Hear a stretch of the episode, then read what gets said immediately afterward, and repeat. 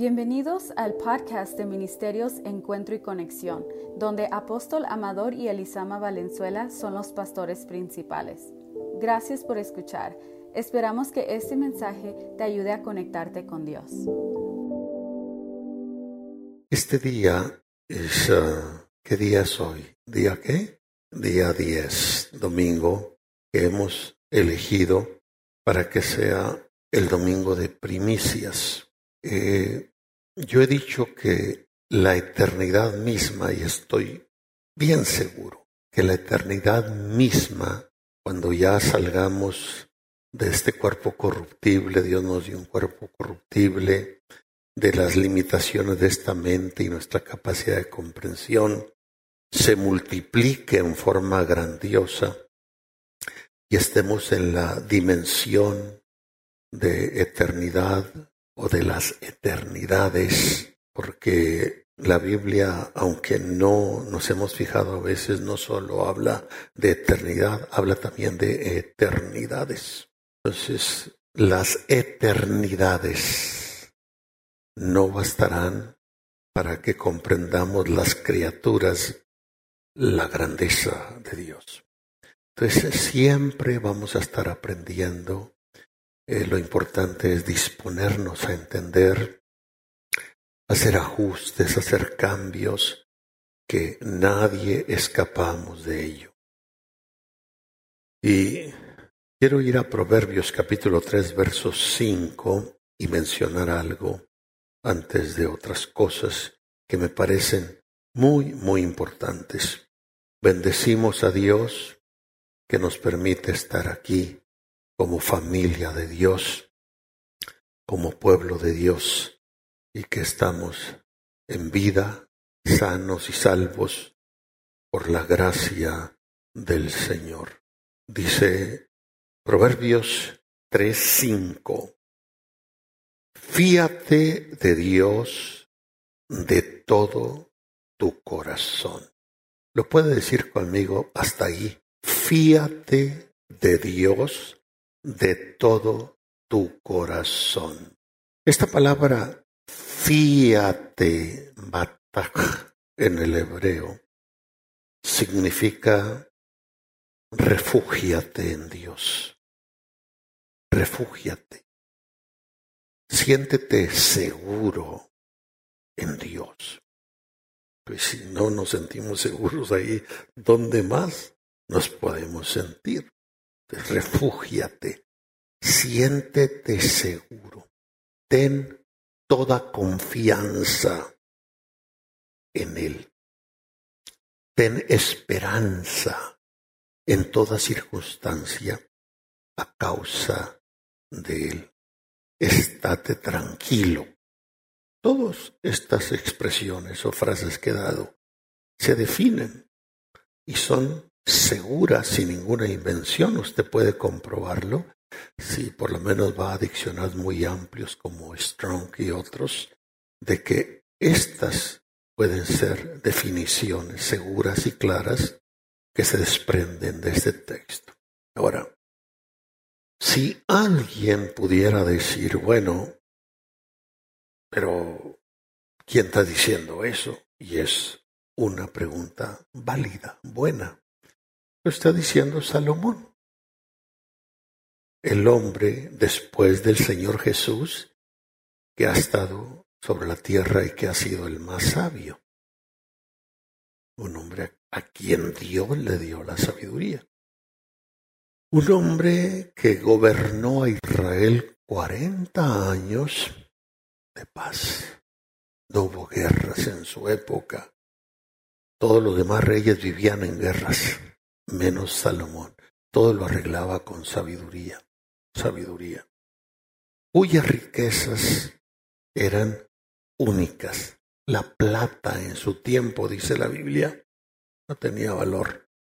Todo era de oro, sus vasos, su trono, todo era los animales engordados que se mataban a diario, para solo el séquito de gente que estaba a su lado era impresionante. Todo esto lo habla la Biblia. Entonces, fíate de Dios de todo tu corazón y no te apoyes en tu prudencia. La prudencia es buena. Necesitamos ser prudentes. Pero no debe ser el todo donde nos apoyamos. Hay que recurrir siempre a Dios, que nos confirme si el paso prudente que estamos dando es el correcto o estamos siendo engañados o no es exactamente lo correcto. La importancia, pues, de tomar a Dios en cuenta en todo, cosa que tristemente no lo hacemos, ni aun los cristianos, a veces ni nosotros los pastores o profetas o evangelistas o maestros o apóstoles, porque se nos atraviesa esta humanidad que tenemos. Pero le pedimos a Dios con todo el corazón que nos alerte, que nos permita no apoyarnos en nuestras prudencias por mucho, por muy prudente que seamos, sino que siempre nos refugiemos en Él, vayamos a Él, lo busquemos a Él de todo, de todo corazón. O sea, no una porción, no cuando me conviene, no un chispazo. Fíate de Dios de todo tu corazón. Es el único lugar de refugio y de verdadera confianza en el que nunca vamos a ser defraudados. Los seres humanos estamos expuestos a fallar, a errar por múltiples razones. La primera simplemente porque somos humanos. Segunda porque no escapamos de estados mentales que pueden ser confusos, estados emocionales, y a veces por presiones externas y muchas veces por intereses, por cuestiones diversas, los humanos podemos llegar a fallar. Aún con las personas más amadas, como es a nivel de matrimonio, por ejemplo, a nivel de familia inmediata. Fíate de Dios, de todo tu corazón y no te apoyes, no te confíes, vaya, yo diría que si ponemos esa expresión nos cabría mejor, no te confíes en tu prudencia. Reconócelo, dice el verso 6, en todos, en todos, en todos, en todos tus caminos. toma el cuenta al Señor siempre. Si lo hacemos, con seguridad que nos irá bien en esta vida y tendremos una real esperanza de la venidera. Reconócelo en todos sus caminos y Él enderezará tus veredas. Quiere decir que otra vez estamos expuestos a dar un mal paso, a salirnos de la vereda, del caminar, de las decisiones correctas, Él nos va a enderezar. Es cuán importante es que el temor de Dios esté siempre en nuestro corazón. Y esto es un asunto personal. Yo no sé por qué habemos gente tan necia que siempre estamos mirando a otros que hacen, que piensan, que no hacen, no para ser nosotros, sino para juzgar si hicieron bien o hicieron mal según nuestro criterio. Cuando realmente cada uno, cada uno vamos a dar razón de sí a Dios. Yo no voy a ser recompensado por lo que mi esposa hace. Ella no va a ser recompensada por lo que yo hago. Somos salvos por gracia, pero vamos a ser recompensados por obras. Sus obras son sus obras. Le van a contar a ella, no a mí. Mis obras son mis obras. Me van a contar a mí, no a ella, para la recompensa, aunque somos salvos por gracia. Que por cierto, tal vez alguien me juzgue de, de, loco, pero estoy claro de lo que estoy diciendo. La vida en el ámbito celestial es muy similar a la vida aquí en la tierra. Hay una tierra como esta, aunque aquella es infinitamente más bella que esta. Se vive muy similar como se vive aquí. Hay casas también, hay caminos también. Así como se vive aquí es muy similar, es una copia, esto es una réplica, lo que se ve fue hecho de lo que no se ve. Y la recompensa se va a basar para lo que hemos de recibir en la otra vida, no la salvación, de acuerdo a nuestras obras. Cada uno será recompensado conforme a sus obras. Yo no quiero quedarme mirando qué buenas o malas obras hacen otro, sino qué estoy haciendo yo. Es como cuando leo la Biblia, lo que hizo Pablo, lo que hizo Pedro, lo que hizo David, lo que hizo maravilloso, me inspira. Pero estoy más interesado en lo que yo debo hacer. Por lo que ellos hicieron, a mí no me va a traer ninguna retribución. Es lo que yo haga. Y agradezco a Dios por estos modelos porque me inspiran. Pero la cosa es, no que hicieron ellos, sino qué estoy haciendo yo en forma personal. El lloro y el crujir de dientes vendrá en muchos porque van a terminar la vida solo mirando para todos lados, que hace aquel, que no hace aquel, que hace este. ¿Y, yo qué estoy haciendo? Y luego más con los entretenimientos diarios que tenemos con estos aparatitos que nos manejan en lugar de manejarlos nosotros.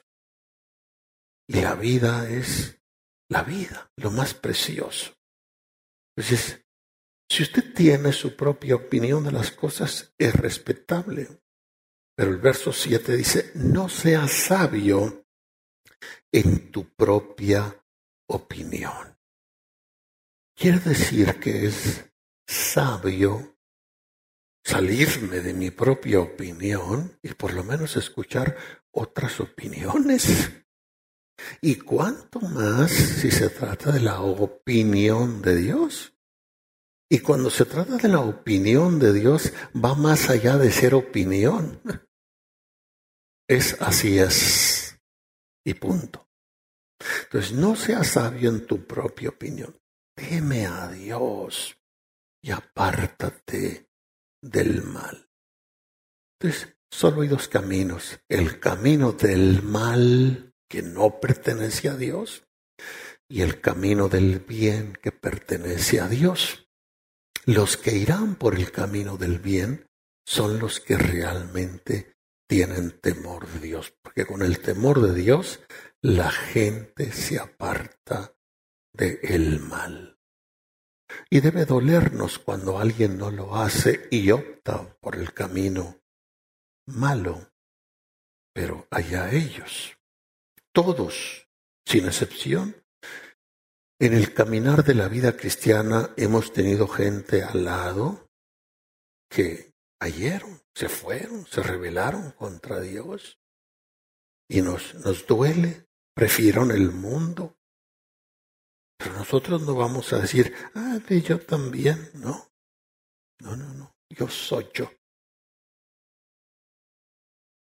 Yo soy yo.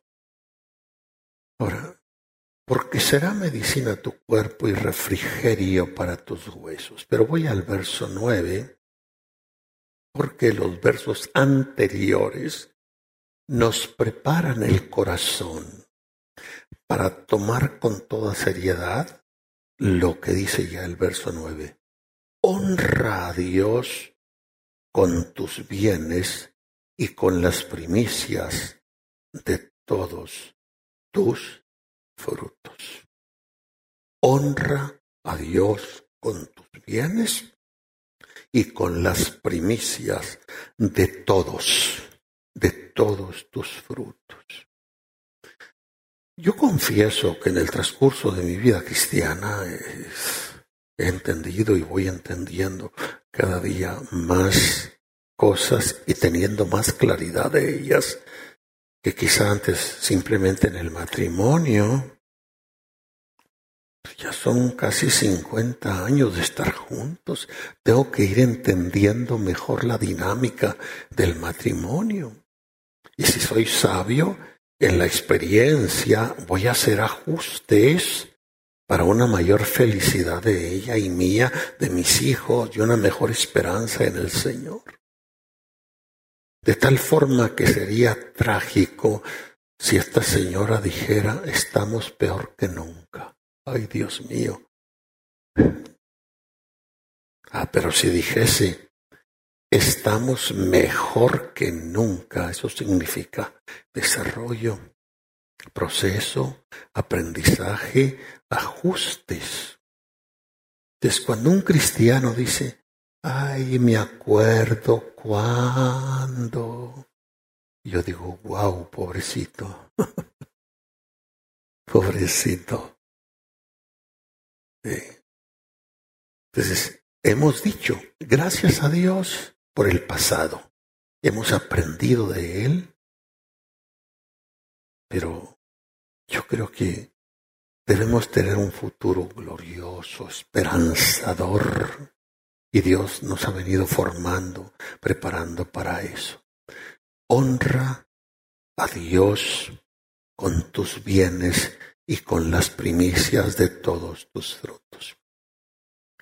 Hay un pasaje de la Biblia que dice en 1 Samuel 2.30, yo honro a los que me honran. Dios lo dice, yo honro a los que me honran. La palabra honrar aquí es muy interesante porque viene de la palabra kabed, que a su vez, esta palabra kabed viene de otra palabra hebrea, kabod. Y cuando la Biblia habla de la gloria de Dios en su magnificencia, es la palabra que usa, kabod, el kabod de Dios, la gloria de Dios. De esa misma palabra se deriva la palabra kabed, lo que significa que no hay gloria sin honra. Es la honra lo que produce gloria. Gloria puede ser aplicado en las cosas buenas, en las relaciones. ¿Cómo están las relaciones? Gloriosas. ¿Cómo está el trabajo? ¿Cómo está esto? Glorioso. Estamos hablando de algo sano. Ahora, ¿usted cree que esas relaciones pueden ser gloriosas sin la honra? No. Si hay una relación sana en el matrimonio es porque hay honra. Si hay relación sana con los hijos o hermano con hermano es porque hay honra. Si hay relación sana en el trabajo es porque hay honra. Honra. Y la palabra kaved literalmente significa peso. Peso algo que, se siente, algo que uno percibe. Hay tantas cosas con las que vivimos diariamente que, que ni siquiera las podemos explicar porque son del terreno invisible. No las podemos tomar, no las podemos mostrar. Por ejemplo, la alegría. Estoy tan alegre que, que no hayamos cómo comparar la alegría. Una vez de hoy decir a una persona, estoy tan alegre que mi corazón está del tamaño del corazón de una vaca. Era una, es su forma de querer expresar, ¿verdad? Porque no podemos mostrar eso. Dice, peso. Y, y en esto de honrar a Dios de nuestros bienes, debe ser como un peso, pero un peso divino, que cuando lo hacemos el resultado o el efecto es que se produce en una satisfacción y en una paz tan maravillosa y una esperanza de lo que Dios va a hacer.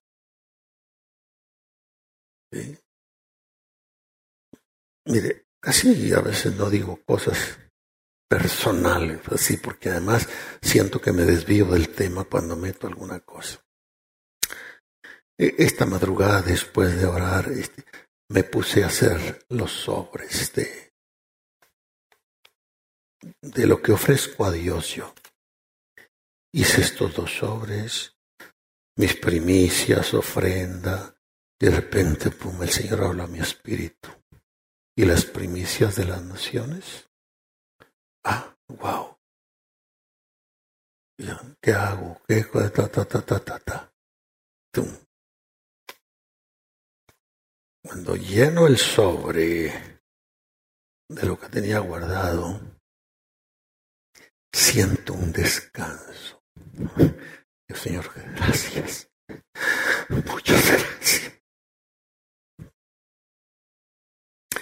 Ahora yo sé que esto se multiplica en bendiciones. Y si no fuese así, no es lo que me mueve a hacerlo. Lo que me mueve es obedecer a Dios, honrar a Dios, aunque Dios no me bendijera. Pero es imposible que Dios no me bendiga cuando yo lo honro, cuando yo le creo, cuando yo le obedezco. Cristianismo va más allá de palabras y de ideas. Cristianismo es hecho, es estilo de vida. Ahora, honra a Dios de tus bienes y con las primicias de todos tus frutos. De repente me brincó la palabra primicia en este versículo que no lo había visto en su término hebreo. Y me sorprendió porque el término hebreo es Rosh. Cuando los judíos celebran Año Nuevo le llaman Rosh Hashanah. Rosh, esta palabra significa cabeza. Haná es, o Saná es año. Cabeza de año. Para nosotros, año nuevo. Para los judíos, la cabeza de año cuando el año inicia. Y el término aquí en el hebreo es Rosh, que etimológicamente hablando, esta palabra Rosh significa lo primero en lugar, lo primero en tiempo, lo primero en orden, lo primero en rango, específicamente primicias, lo que es la cabeza de, lo que es el comienzo de, el primer fruto de, literalmente repito, es primicia, principal o principio. Esto quiere decir que el principio de algo va a determinar el resto de lo que ese algo forma parte. Por eso cuando Pablo dice a los romanos que si la primicia es santa, lo primero es santo, así será la masa restante. Estamos a principio del año. ¿Cómo queremos que sea este año para nosotros? Saben que Dios ha decidido que muchas de las cosas nosotros las determinemos, no todo lo determina Él. Hay cosas que Él ha designado para que nosotros las determinemos. Por ejemplo, el arrepentimiento. Cada uno tiene que decidirlo. El perdón. Cada uno tiene que decidirlo. El amar o no amar, cada uno tiene que decidirlo. En esta cuestión de finanzas, dad y se os dará. Bueno, muy bien, yo doy y se me va a dar. Pero ¿qué es lo que se me va a dar? Enseguida dice, medida buena, apretada, remecida y rebosando. O sea, con la medida que mides o con la medida que das, se te va a dar y hay cuatro tipos de medidas. Y ni modo. Yo lo voy a decidir.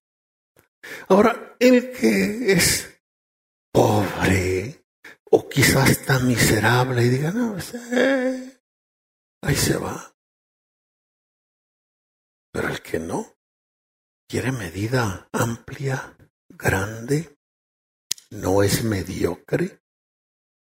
Recuerdo una vez un hermano estaba haciendo un arreglo en, el templo, no fue aquí, así es que no se pregunte quién fue. y lo escuché de su boca, era un pastor. Y iba a poner creo que una tabla y no daba la medida y la tabla tenía cierta deformidad. Y luego él en su mente estaba haciendo ese trabajo como para el Señor, la casa del Señor. Y llega uno de esos hermanitos al lado y dice, ay, deje el hombre, ahí se va. Dice que se sintió como herido. ¿Cómo, cómo que ahí se va? Mientras que yo aquí estoy pensando que es para Dios. No puede ser ahí se va. Yo quiero buscar algo que sea para mis ojos perfecto, correcto, la medida exacta y que proyecte la mejor cara. Entonces, procuremos, amados hermanos y hermanas, ahora y siempre hacer las cosas en el orden de Dios. Recordemos que la primera primicia que se dio fue la de Caín y Abel. Y con ello la primera ofrenda, porque una primicia es una ofrenda, pero no toda ofrenda es una primicia. Entonces, toda primicia es una ofrenda, pero no toda ofrenda es una primicia. Y cuando Caín se disgustó porque su primicia, ofrenda, no le agradó a Dios lo que Dios le dijo, si bien y si vas a ser enaltecido. Y si no hicieres bien, el pecado está enseguida, está atrás. Quiere decir que el corazón no anda bien que el ejercicio de la voluntad no es la mejor, que la actitud no es la mejor. Entonces, yo debo decirme al dar, ¿lo estoy haciendo bien? ¿Esto es bien?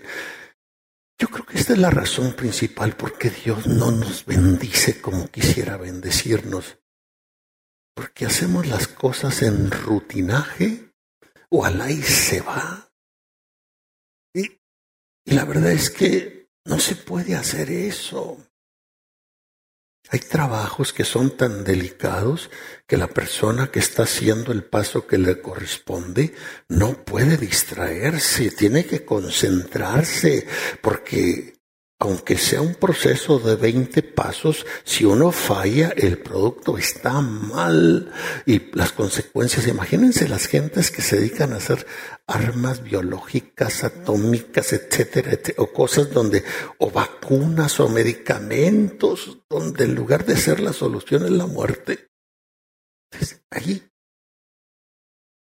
pues conocemos las cosas para Dios debo hacerlo bien. Pensar que para Dios nunca puedo ofrecer sobras. Debo recordar que es para Dios. A mí me arte el vientre cuando llego a escuchar lo bueno es que no es todos los días. Porque ha venido gente en algún momento conmigo. Eh, pastor, perdone que no voy al templo, pero es que no tengo para la gasolina. A todos nos puede pasar en un momento eso, pero cuando ese es el estilo de vida, vivimos así. Y luego, como de repente me brinca en mi espíritu y le pregunto, hermano, perdón, ¿ha diezmado o diezma? No, no me importa que se quede pensando que yo estoy interesado en el diezmo. No, no, no, no, no. No estoy interesado en el diezmo. Yo diezmo, yo no predico lo que no vivo. Entonces, eh, ¿por qué me pregunta eso? Porque siempre vas a vivir así. Vas a vivir. Y luego la respuesta es, es que no me sobra. Ay, Dios mío. Pero es que yo no te estoy hablando de sobras. Te estoy hablando de lo que es de Dios, ni siquiera es tuyo. Y cuando das el diezmo no estás dando nada, simplemente estás entregándole a Dios lo que es de Dios y mostrando que tienes temor de Dios. Así Es como andamos el cristianismo y por eso nuestras finanzas no fluyen como debieran fluir. Este año el lema es fluir en el Espíritu. Cuando el Señor Jesús dice en Juan 7:38, el que cree en mí, como dice la Escritura, no como diga yo, no como dice usted, no como digan los hombres, el que cree en mí, como dice la Escritura, ríos de agua viva correrán de su interior. Yo quiero que esos ríos corran de mi interior. Yo tengo necesidad como las tiene usted en cuatro áreas de la vida. En mi espíritu, en mi alma, en mi cuerpo y en mis finanzas. Ahí se centran todas mis necesidades. Y yo quiero que los ríos de agua viva fluyan en todo esto. ¿Y cómo le hago? Creer en el Señor, como dice la Escritura. Usted decide, cada uno decide si lo creo o no. Mi responsabilidad no solo es mi vida y mi familia, bueno, ya todos son mayores, tengo responsabilidad, pero no tanta porque cada uno tiene su parte. Es como pastor, compartir esto. Yo sé que habrá quien no lo cree o hasta quien se mofe, no es mi problema. Yo lo creo, yo lo vivo, yo tengo apoyo escritural, tengo convicción y por eso no me importa gritarlo al mundo y decirles, esta es la clave de una vida bendecida. Entonces no son sobras, es para Dios. Por lo tanto, si es para Dios, lo voy a hacer oportunamente, no cuando me dé la gana. Primer error de Caín es que pasado el tiempo, cuando le dio la gana, lo hizo. Debo hacerlo con la mejor actitud. Porque antes de ver Dios lo que yo pongo ahí, que ahorita les digo por qué están ahí estos recipientes, antes Dios está viendo mi corazón, está viendo mi actitud, porque la honra tiene que ver con actitud y parte de adentro, del estado del corazón. Debo hacerlo con la mejor actitud debo hacerlo justamente según Dios me ha bendecido. Debo hacerlo por fe, porque sin fe es imposible agradar a Dios. Y lo que yo haga no tiene valor si no agrada a Dios. Es mi objetivo en lo que pienso, en lo que hablo, en lo que hago, aún en el cómo visto. Debo pensar si estoy agradando a Dios con ello. Y si no agrado a Dios, no vale la pena hacerlo. Es la realidad. Debo hacerlo también con alegría, no haciéndole al mártir, ay, ay, no, no, alegría, qué privilegio Qué bendición, Señor, que me das a mí de sembrar, de hacer. Debo hacerlo en el lugar correcto. No voy a... Un sembrador no se agarra aventando semillas arriba de las piedras o encima del lago, del agua, del río, porque quiere cosechar. No, no, no, no. Un sembrador sensato de todo el terreno que tiene de todos aquellos quizás cientos o miles de acres, busca el terreno propicio. Yo les he dicho, yo parte de mi vida me crié en rancho, rancho ganadero. A mí me gustaría ir con mis abuelos cuando era un niño, un adolescente. Y la gente despierta un sentido, esa gente de campo increíble. Eh, allá no hay ríos, ni hay canales, ni puros temporales, o sea que saben cuándo va a llover, cuándo es tiempo de lluvia, cuándo sembrar, pero también en todos los cientos de hectáreas que hay de sierra, de montaña, la revisan cuál es el terreno más fértil y si viera usted los, las producciones que sacaban. Entonces, nosotros igual vamos a hacerlo donde debo. Por ejemplo, alguien dice, una vez recibí una llamada, bueno, es que creo que es la única en mi vida. Pastor, sabe que recibió una, una buena cantidad de dinero, creo que por alguna razón ahí, tal vez una aseguranza, ni recuerdo. Y estoy pensando mandar mis diezmos que para China y que para acá y que para allá. Digo, mire, no haga caravana en sombrero ajeno. La Biblia es clara. Llévelo al lugar que Dios le ha elegido para adorar. Ahí llévelos. Si quiere mandar a China y a Rusia, donde quiera dinero, no le quito la intención, pero hágalo del resto, no de lo que es de Dios, porque eso no es suyo, es de Dios. Ah, esa es la realidad. Nosotros hacemos como queremos. Y que ahora le pido a Dios prestado el diezmo y que ahora se lo presto a aquel y mañana acá y lo mando para allá. La Biblia tiene un orden. Usted vive en El Paso y no ya paga los impuestos de su casa a las cruces al Estado de Nuevo México, ¿verdad que no? Usted trae un, carro de Texas, no va y compra las placas y pasa sticker en Nuevo México, ¿verdad que no? Usted no va a comer a McDonald's y luego se va a buscar a Burger King para pagar lo que se comió, ¿verdad que no? Son tontadas. Pero así vivimos porque no abrimos los ojos. Sé que estoy diciendo la verdad. Y que los que aman la verdad, aunque a veces nos duela como a veces me duele a mí, pero es la verdad. Entonces, debo hacerlo con la mejor, con la mejor actitud. Definitivamente. Ahora, fíjense lo que voy a decir. Hasta dónde Dios está metido en lo que Él ha dicho. Porque a lo único que Dios se sujeta es a lo que ha salido de su boca. Salió mi palabra, no volverá a mi vacía, sino que irá y será prosperada para aquello para lo cual yo le he enviado. Entonces la palabra no puede ser revocada. Él tiene que honrar lo que ha salido de su boca. Yo llego aquí en la mañana después de que la madrugada, este, Dios me dio firme. Esto es lo que tienes que hablar.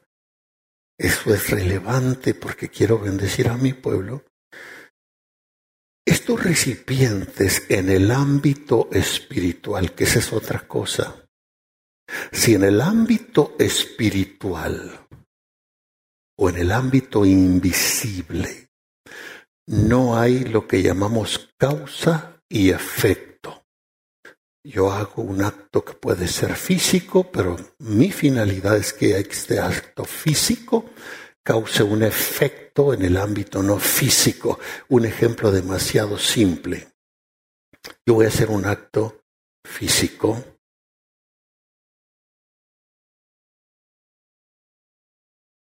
Causaría algo no físico en su estado mental, emocional, afectivo, activaría algo de el amor, de cosas que son invisibles. Algo que es físico, claro que sí. Entonces, yo no sé cómo Dios le hace para que algo físico afecte o trascienda lo no físico. He dado muchas veces este ejemplo. Nosotros estamos aquí porque tenemos vida. Y yo le digo a usted, muéstreme la vida. A ver, sáquesela, dígame. ¿Cómo anda la vida? No, es imposible. Sé que tengo vida y que está en todos mis miembros, pero, no, no. ¿Cómo sustenta usted esa vida? La vida es incorpórea, la vida es intangible. La vida es inmaterial, la vida no es física, es inmaterial, es incorpórea, no es física, pero es tan real y tan participativa que el que la tiene la disfruta, pues la posee, pero nadie la puede mostrar. Ahora, eso que no es físico, ¿cómo lo nutrimos? Con cosas físicas, con lo que comemos, con lo que bebemos. Dios diseñó tan perfecto nuestros sistemas en el cuerpo que ellos se encarguen sin entenderlo nosotros, que procesen esto como lo físico afecta a lo no físico. Entonces, por ejemplo, estamos aquí y le agradecemos al Señor con todo el corazón estar aquí.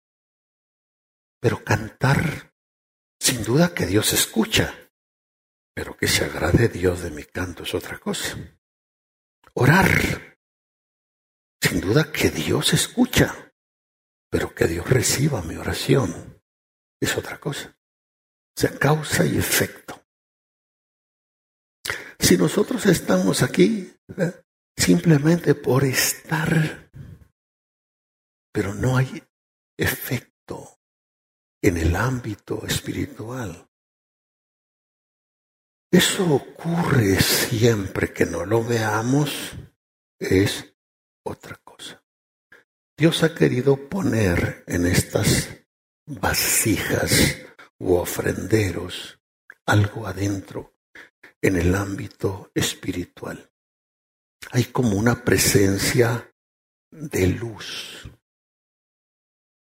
Cuando nosotros pongamos esto ahí, Dios va a determinar en base a, nuestro corazón, actitud, si somos justos en lo que damos, que eso sea absorbido por nosotros, una presencia de luz. Lo que yo deduzco es que Dios quiere traernos iluminación en las cosas que vienen en este año. Dios quiere iluminarnos. Hay presencia de luz ahí. Es, es una química, pero a la vez que está junta, está separada. Porque también hay una atmósfera de dar.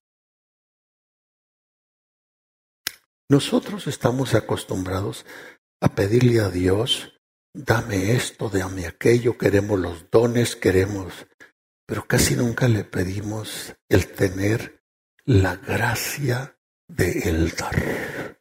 Y cuando se trata de dar, a la mayoría nos duele la pensamos mil veces, aunque sea para las cosas más elementales. Nos duele. Para Dios nos duele, la pensamos. No tenemos la gracia del dar. Los que tienen la gracia de dar, ¿saben qué? Deben tener cuidado porque tienen esa facilidad y esa gracia de dar, eh, que a veces pueden dar donde no deben de dar o dar fuera de tiempo, porque tienen eso. Por ejemplo, yo admiro mucho la gente, aunque usted no lo crea, yo no creo que tengo la habilidad de comunicación como veo que la tienen otros. Pero entonces que abran la boca y pueden estarse horas ahí. Yo no creo que tengo eso, esa habilidad. Ahí hay gracia del dar.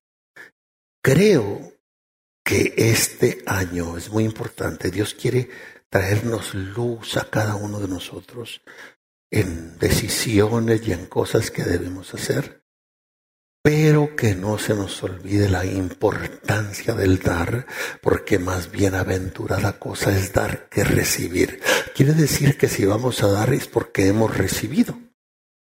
Y si hemos recibido es que Dios quiere activar en nosotros el dar. Esa es la dinámica de Dios. Gracia del dar. Pero también hay fuego de purificación Dios quiere seguir purificándonos Nadie podemos decir, oh, ya, no, no, no, yo soy el primero que necesito purificación. Todos los días le digo al Señor eso, a mañana, tarde y noche, purifícame. Y si en la purificación me voy contigo, no me importa, pero purifícame, límpiame. No solo con tu sangre, y no solo el perdón de tu nombre, méteme a tu fuego denso que me limpie. Purificación, vidas purificadas, vidas limpias delante de Dios, porque hay un grado de purificación que nosotros podemos hacer por nosotros mismos, pero hay purificación que solo puede venir de parte de Dios y Él nos purifica. Y hay una porción ahí también en la misma medida dispuesta a ir brincando de protección del cielo. Ah, creo que las cosas vienen en que vamos a necesitar estar conscientes que solo la protección del cielo nos va a permitir seguir adelante. Por ejemplo, con esto del famoso coronavirus y que parece que ahí viene doblado y tripleado y de acá y de allá, ¿verdad? Bueno, ya algunos pasaron esta prueba y yo creo que estuvieron claros, y sobre todo los que se sintieron muy mal, que solo la protección del cielo los sacó adelante. Bueno, pues que esa protección sea todavía más poderosa a grado que ni le permita a ningún virus llegar a mí. Ahora, el corazón debe estar conectado a la honra a Dios. Porque si no, es como el Señor le dijo a los religiosos de su tiempo. Si alguien quiere leerlo en casa, vea todo el capítulo 23 de Mateo. Escribas y fariseos, hipócritas, se está dirigiendo a la crema innata de los líderes religiosos de su tiempo. Entonces, que coláis el mosquito, tragáis el camello. Pero en relación a esto dice, escribas y fariseos hipócritas, que limpiáis lo de fuera del vaso y del plato, pero por dentro. Y luego dice, limpia primero lo de adentro para que también lo de afuera sea limpio. El Señor quiere que estemos limpios por dentro y por fuera. Pero en el orden de Dios, Dios interesa que se limpie primero lo de adentro y que eso se exteriorice y se refleje afuera. ¿Qué hace un religioso hipócrita, como le dijo el Señor a los fariseos? Procura lo de afuera. Presentarse bien, que lo vean bien, a grado que casi nos acabamos el espejo, ¿no? Lo de fuera, pero nunca pensamos en lo de adentro. Entonces limpia primero lo de adentro para que también lo de afuera sea limpio. Entonces, yo puedo entregar esto y decir, para honrar a Dios, si esto no está ligado a mi corazón, si esto no tiene peso para mí, esto no son tres penis, no, es algo que tiene peso. Y lo doy con todo mi corazón, que lo hago para Dios. Y Dios que conoce mi corazón, sabe que así lo hago. Si Dios no me bendijera por ello, no hay problema. Yo lo que quiero es obedecer y honrar a Dios, pero sé que Dios está obligado a bendecirme, porque yo honro a los que me honran y así me grite quien me lo grite. Ah, acá, ya, más acá. Yo sé quién soy, yo sé a quién sirvo, yo sé cómo me conduzco. Así que sigue ladrando que los perros a mí no me van a distraer. Cuando oigo gente murmurar, la primera imagen, y Dios lo sabe que se me viene, es que yo voy dirigiendo una locomotora de ferrocarril. Y sale una manada de perros, ladre y ladre y ladre y ladre. Si me paro, ¿qué van a hacer los perros? ¿Van a poder morrer los fierros? No. Es perder tiempo, así que siga ladrando, yo sigo. Eso haga. Usted es usted, usted viva como se tiene que vivir, obedezca a Dios, honre a Dios, deje que los perros ladren. Miguel Cervantes en su libro El Quijote dijo a Sancho que cuando los perros ladran es porque vamos cabalgando. Términos muy de aquel entonces. Entonces, ¿por qué finalmente? ¿Por qué fueron puestos aquí abajo y no arriba? Porque yo deseo con todo mi corazón hacer las cosas con una precisión que Dios lo tome en cuenta y nos bendiga. Que este año, por turbulento que sea, nosotros estemos como no hay en el arca. Comida de sobra, huevitos de sobra, carne de sobra, etcétera, aunque nos duele los que están afuera del arca, que es Cristo, pero es decisión que ellos tomaron. Ahora, en el pueblo judío, con todo y eso, de que el Señor los llama escribas y fariseos hipócritas. Algunos de ustedes han ido a Israel y hemos ido al famoso muro occidental, más conocido como el muro de los lamentos. Cuando están orando, ellos están así. Y no dejan. Ahí puede estar horas orando y moviéndose. ¿Por qué hacen eso? Ellos dicen, porque la Biblia dice, el Salmo dice, bendice alma mía al Señor y bendigan todas mis entrañas su santo nombre. Quiero mover, quiero que las entrañas tengan acción en esta súplica Dios. Estos recipientes están ahí porque al poner las primicias, los diezmos, la ofrenda, lo que traemos al Señor y que marca. Como quisiera tener tiempo, pero después se los voy a explicar que creo que no me alcanzará ahora. ¿Qué hay detrás de? Por ejemplo, cuando Dios pide el diezmo, no es nada más porque dame el diezmo, porque te quiero quitar dinero. No Detrás de eso hay bendiciones prometidas de Dios. ¿Qué hay detrás de las primicias? Hay ciertas bendiciones que Dios quiere marcar. ¿Qué hay detrás de las ofrendas? Detrás hay bendiciones. Yo obedezco, de lo demás se encarga el Señor. Ahora, si la Biblia dice me faltará tiempo y, voy a, cuando menos, entrar el tema, que si la primicia es santa, el resto de la masa va a ser santo. El término masa tiene la implicación de aquello que se relaciona con la primicia. Por ejemplo, hay varios tipos de primicia. Esta es primicia del año.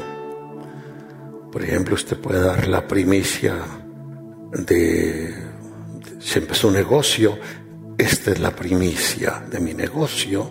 Usted está determinando el resto del negocio. Esta es la primicia de un nuevo trabajo.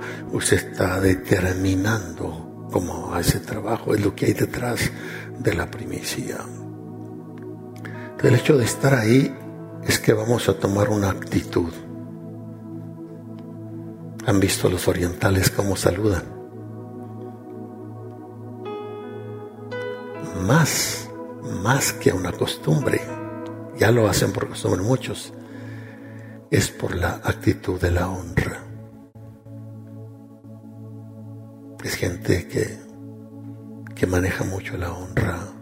Los orientales, los japoneses, mucha honra en su trato, en su forma. Y sin ser la mayoría cristianos, así se comportan, con mucha honra, con mucha rectitud. En la primera vez que yo fui a Japón, era increíble. Ese, si una persona sufría, una, una pareja al carro del taxi, y por las prisas se bajaron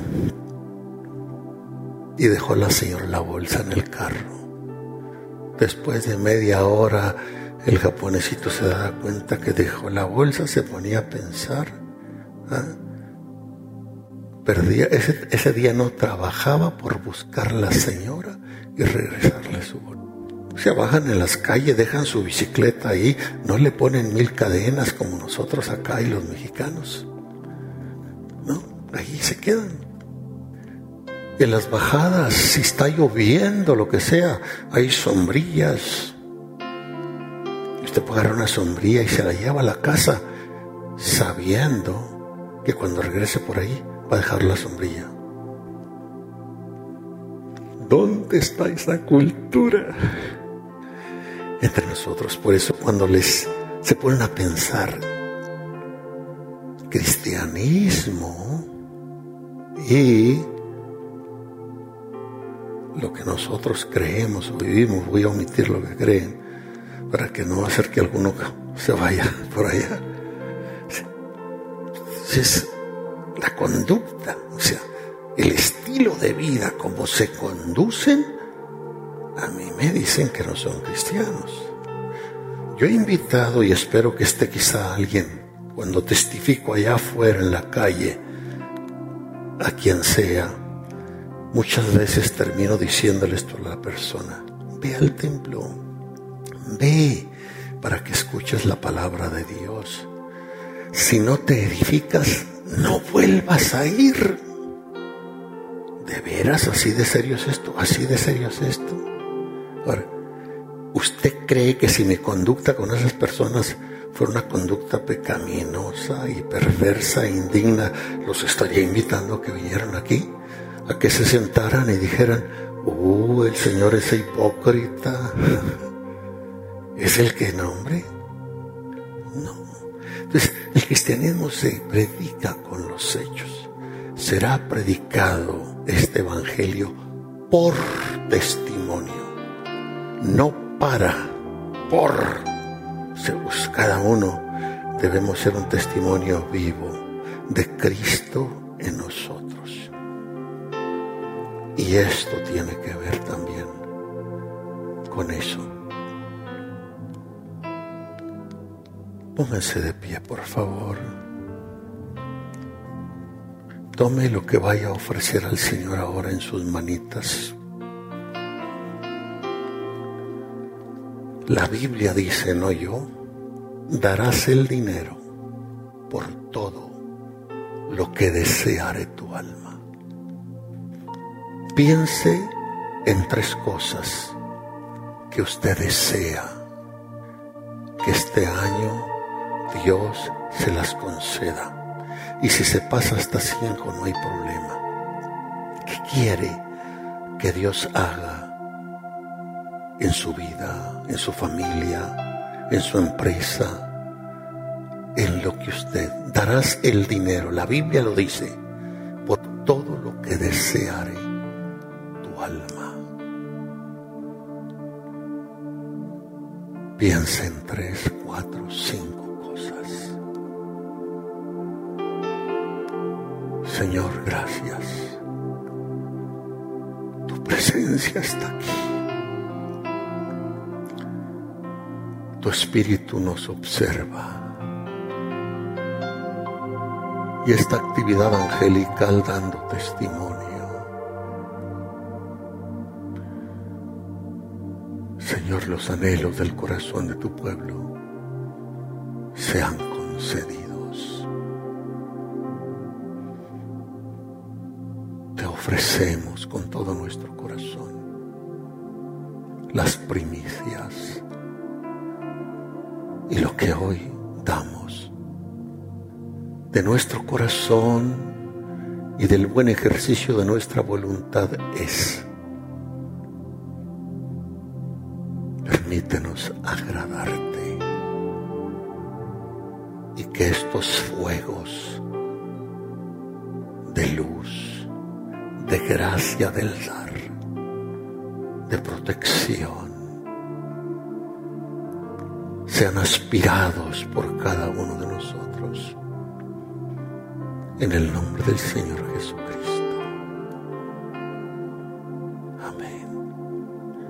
Vamos a pasar, por favor.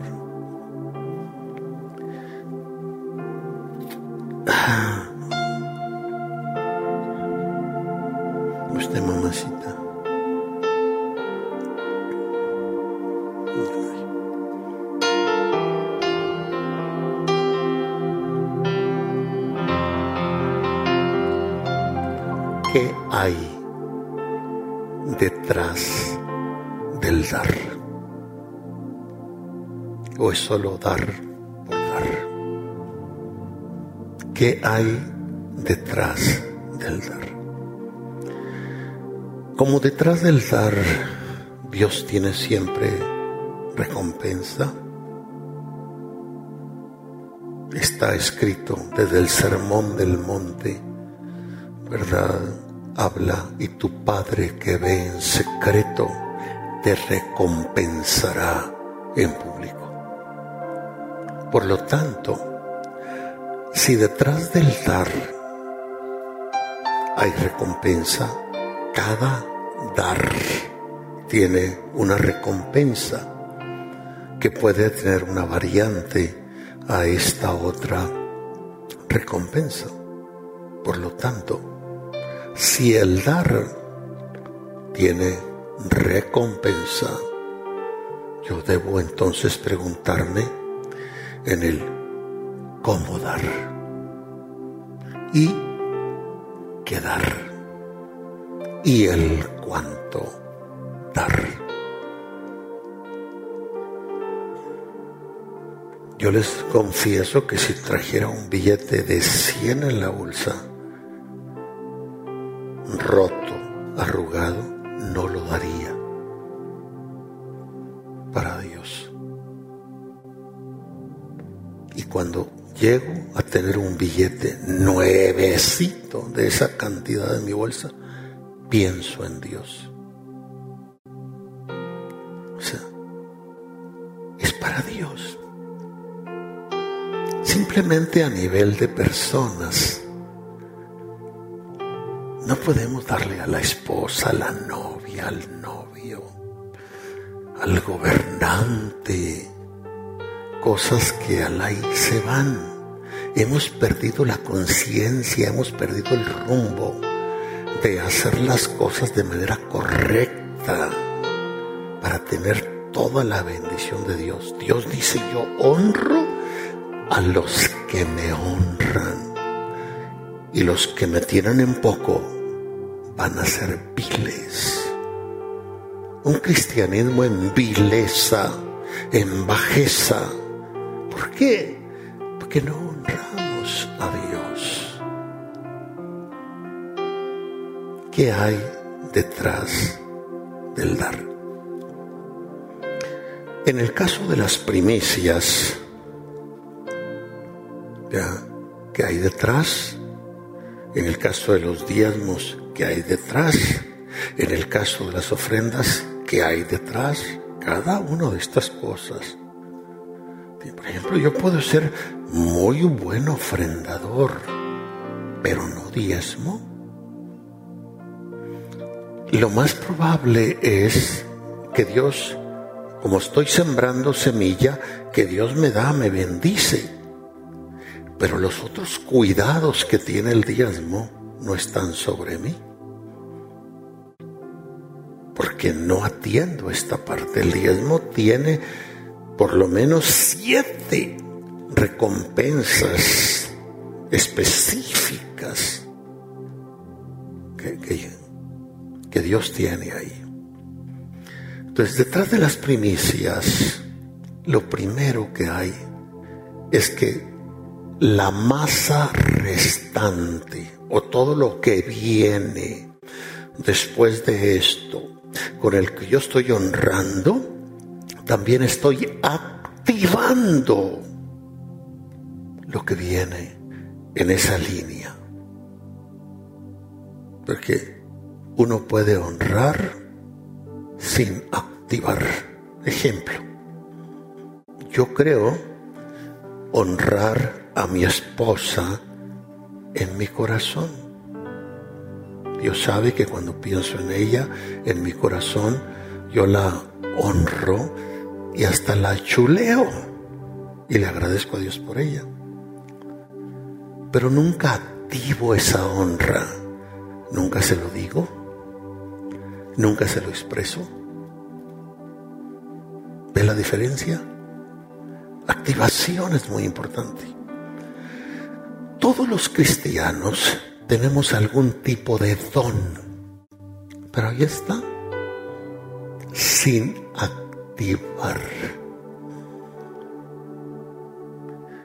Entonces, cuando los principios, es primicias, cuando los inicios se dan, por eso hay varios tipos de primicias, repito. Puede ser primicia del negocio, del trabajo, de esto y aquello. Esta es la primicia del año.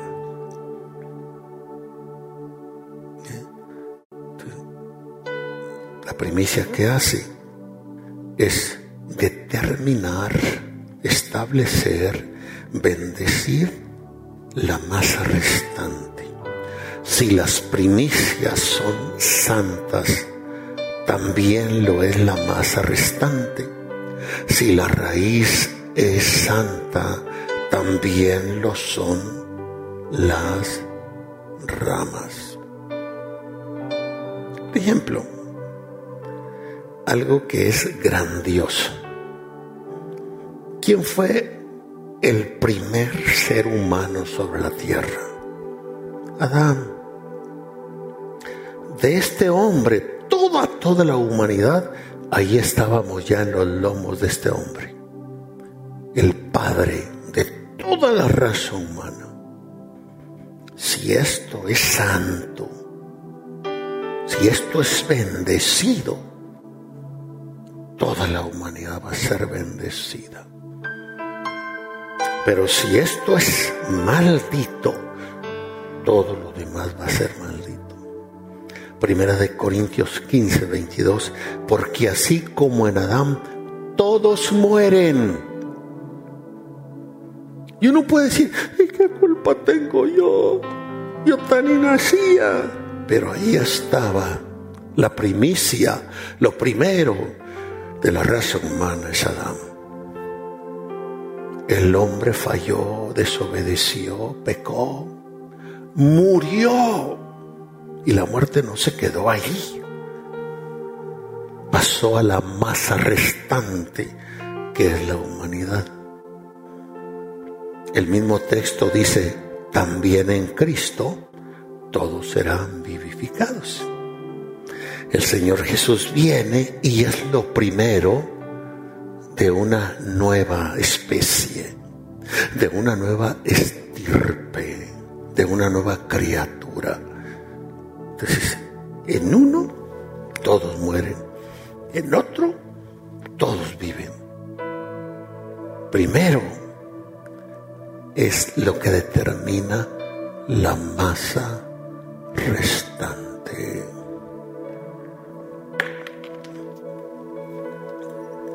Hermanos, ese es un principio divino. Es un principio divino. El Señor Jesús es el primogénito, habiendo sido el unigénito. Y de ahí viene una gran familia. Entonces, ¿qué hace la primicia? Honra y activa. ¿Y qué es lo que activa? el resto la masa que se relaciona con la primicia.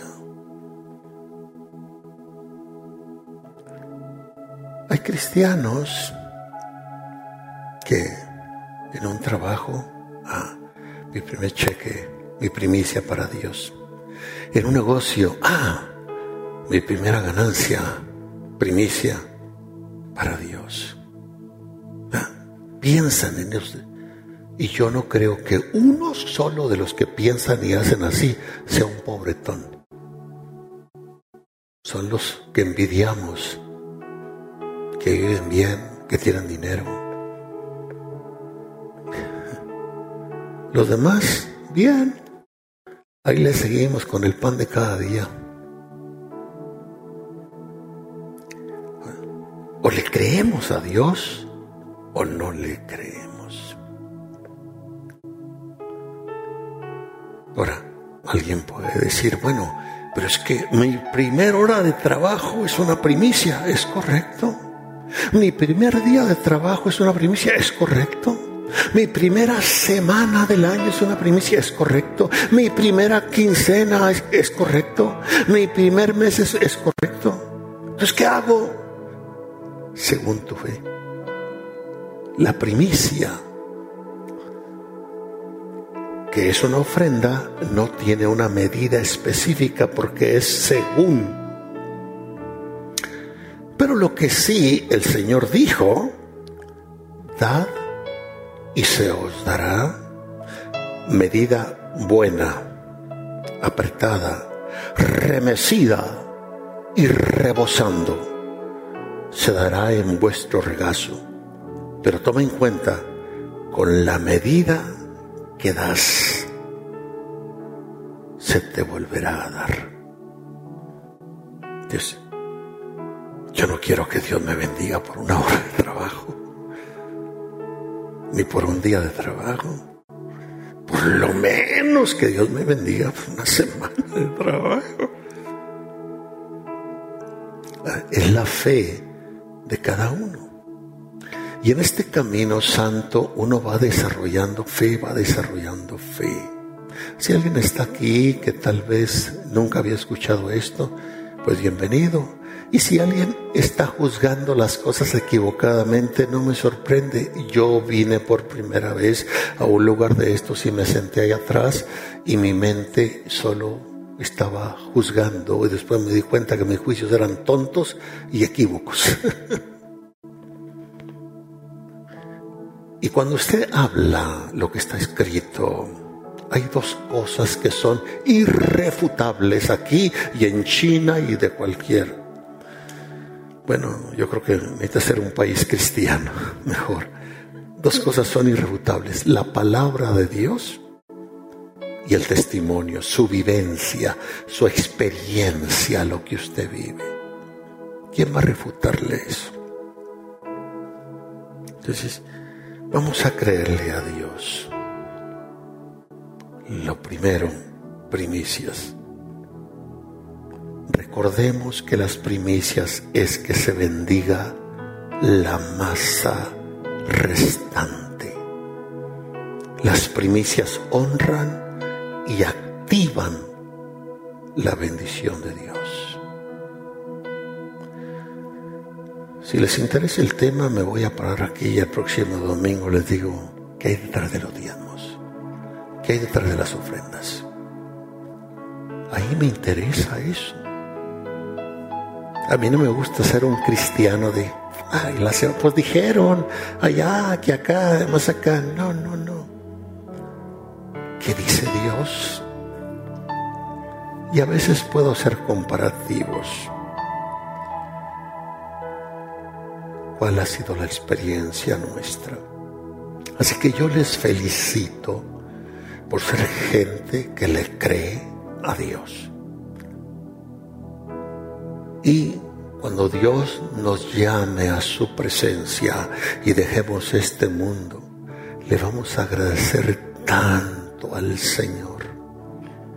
El privilegio de haberle creído y de haber obedecido, aunque algunos hasta nos hayan tildado de tontos, de creídos, de fanáticos, bla, bla, bla, porque los carnales y a unos más que carnales tienen malos espíritus, son buenos para acomodarse por vivir esa vida descuidada, como les da la gana, catalogan al otro de fariseo, religioso, hipócrita, y le dan un montón de calificativos.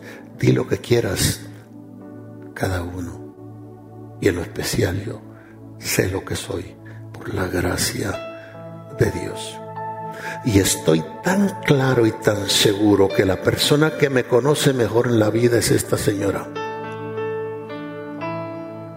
Y, hablo así porque yo sé que ni ella puede pensar de mí tal cosa, sino por todo lo contrario, a ella le consta cómo yo vivo, cómo yo pienso, cómo yo hago las cosas. Mis hijos que están aquí, igual, ellos saben, crecieron con nosotros, saben cuál es nuestra norma de conducta. O somos no somos. No hay nada más tóxico para los hijos.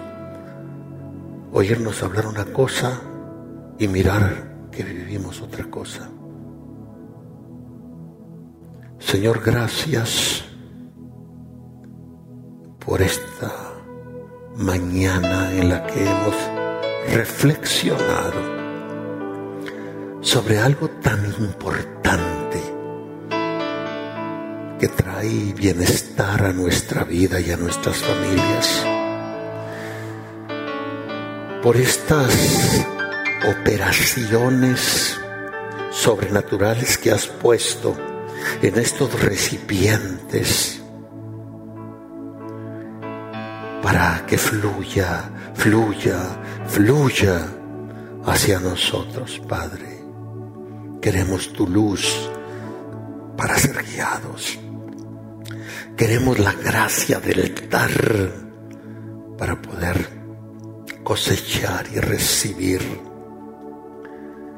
Queremos, oh Dios, ese fuego de purificación que nos permite estar más cerca de ti sin impedimento y esa constante protección del cielo que nuestro corazón se mantenga conectado en la honra hacia ti.